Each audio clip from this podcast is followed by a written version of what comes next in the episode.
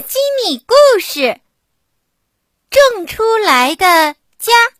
故事开始喽！小熊住在一个石洞里，石洞夏天热，冬天又很冷。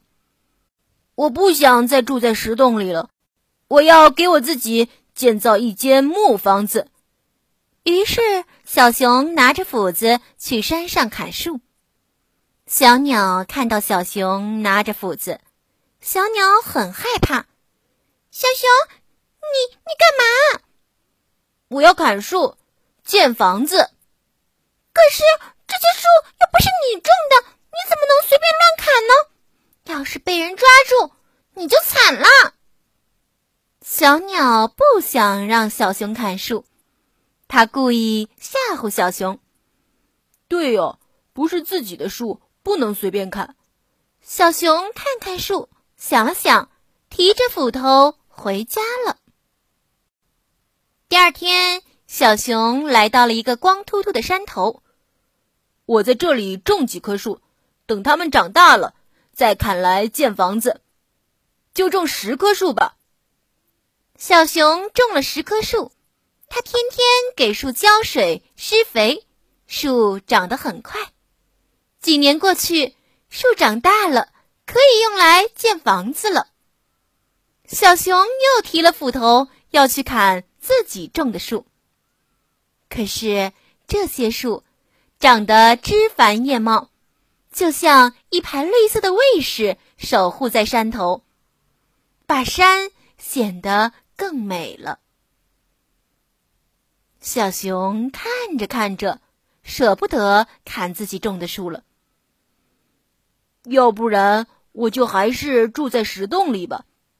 这么多年都过去了，反正也习惯了。小熊又提着斧头回家了。我接下来我还想种树，种满这整个山头，让这座山变得更美丽。于是，小熊就天天到山上去种树。果真把山头都种满了。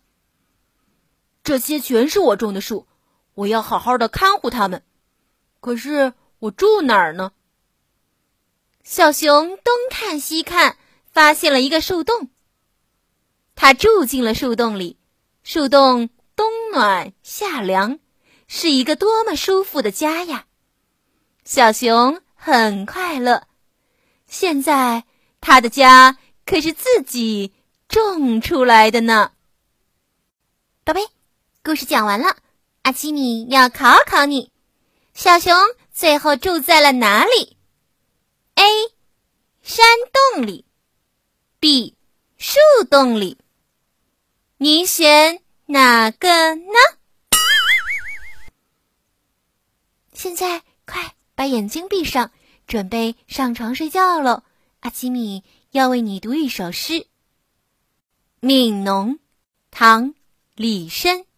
春种一粒粟，秋收万颗子。四海无闲田，农夫犹饿死。春种一粒粟，秋收万颗子。四海无闲田，农夫犹饿死。春种一粒粟。秋收万颗子，四海无闲田，农夫犹饿死。春种一粒粟，秋收万颗子，四海无闲田，农夫犹饿死。春种一粒粟，秋收万颗子，四海无闲田，农夫犹饿死。宝贝。晚安